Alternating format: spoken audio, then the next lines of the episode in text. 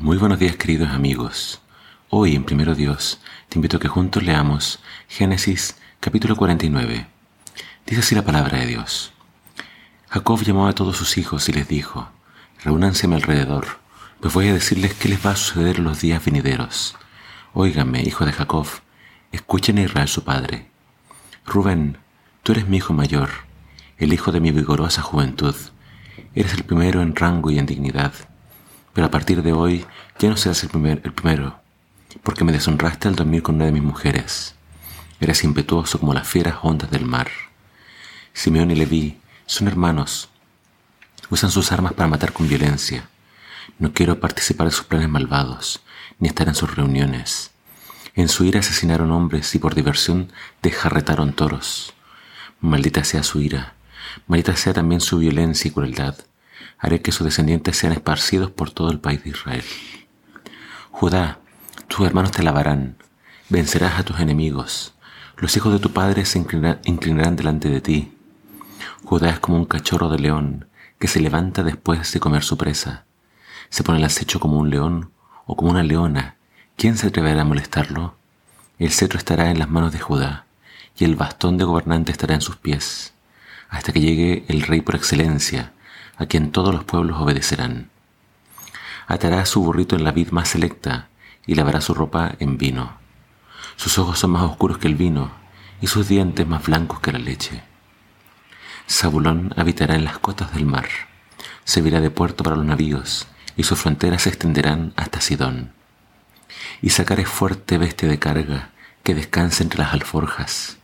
Cuando vea la hermosura del paisaje, lo agradable de la tierra, con gusto agachará su hombro para la tarea y se convertirá en un esclavo.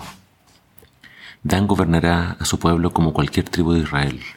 Será la serpiente en el sendero que muerde los talones del caballo para que caiga el jinete. Señor, esperaré tu ayuda.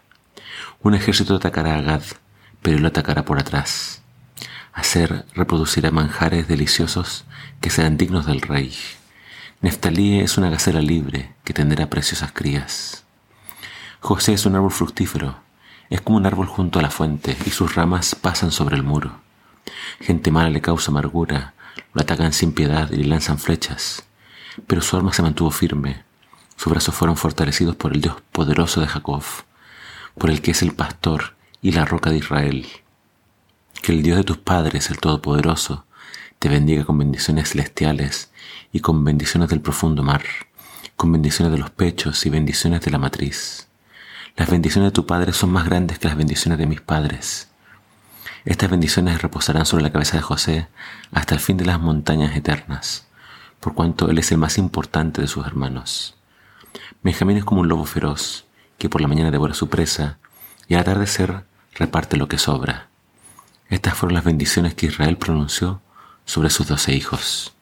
Además les dijo, ya voy a morir, deben sepultarme con mis padres en la tierra de Canaán en la cueva del campo de Macpela frente a Mamre, el campo que Abraham le compró a Efrón elitita como propiedad para sepulturas. Allí fueron sepultados Abraham y su esposa Sara. También fueron sepultados allí Isaac y su esposa Rebeca. Allí, allí también sepulté a Lea. En la cueva que mi abuelo Abraham les compró a los hijos de Ed. Cuando Jacob terminó de dar estas instrucciones a sus hijos, se acostó nuevamente, exhaló su último suspiro y murió. Vemos que acá la Biblia nos presenta las bendiciones y maldiciones que pronuncia Jacob sobre sus hijos y también hablándonos de su muerte y de las instrucciones que él da para ser sepultado de vuelta en Canaán, en la cueva donde estaban sepultados sus antepasados. Acerca de las bendiciones y maldiciones, vemos que todo esto es expresado en forma poética. Es como una profecía que finalmente Jacob revela acerca del futuro de sus hijos y lo más destacable de esta profecía es que hay una profecía para Judá. Dice que en Judá permanecería el cetro y de la tribu de Judá vendría finalmente un rey muy importante, muy especial, que entendemos que es una alusión a Cristo.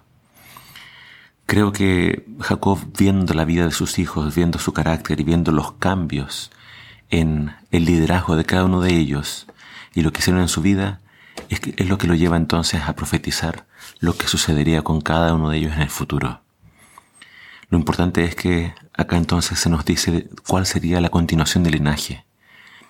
Dios eligió a Abraham, Dios después eligió a Isaac, Dios después eligió a Jacob, y de los doce hijos de Jacob, Dios eligió a Judá para que de él viniera el Mesías.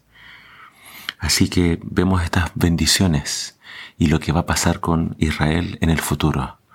La profecía nos está mostrando qué camino va a seguir la historia y por dónde habríamos de esperar al Mesías. Y vamos a ver entonces en el capítulo de mañana, al final de Génesis, qué es finalmente lo que va a pasar con los hermanos y cómo entonces se cumplen las promesas de Dios en su pueblo. Que Dios nos ayude a entender cómo Dios pretende salvar a Israel y lo va a hacer a través del Mesías que vendría de la tribu de Judá. Que el Señor te bendiga.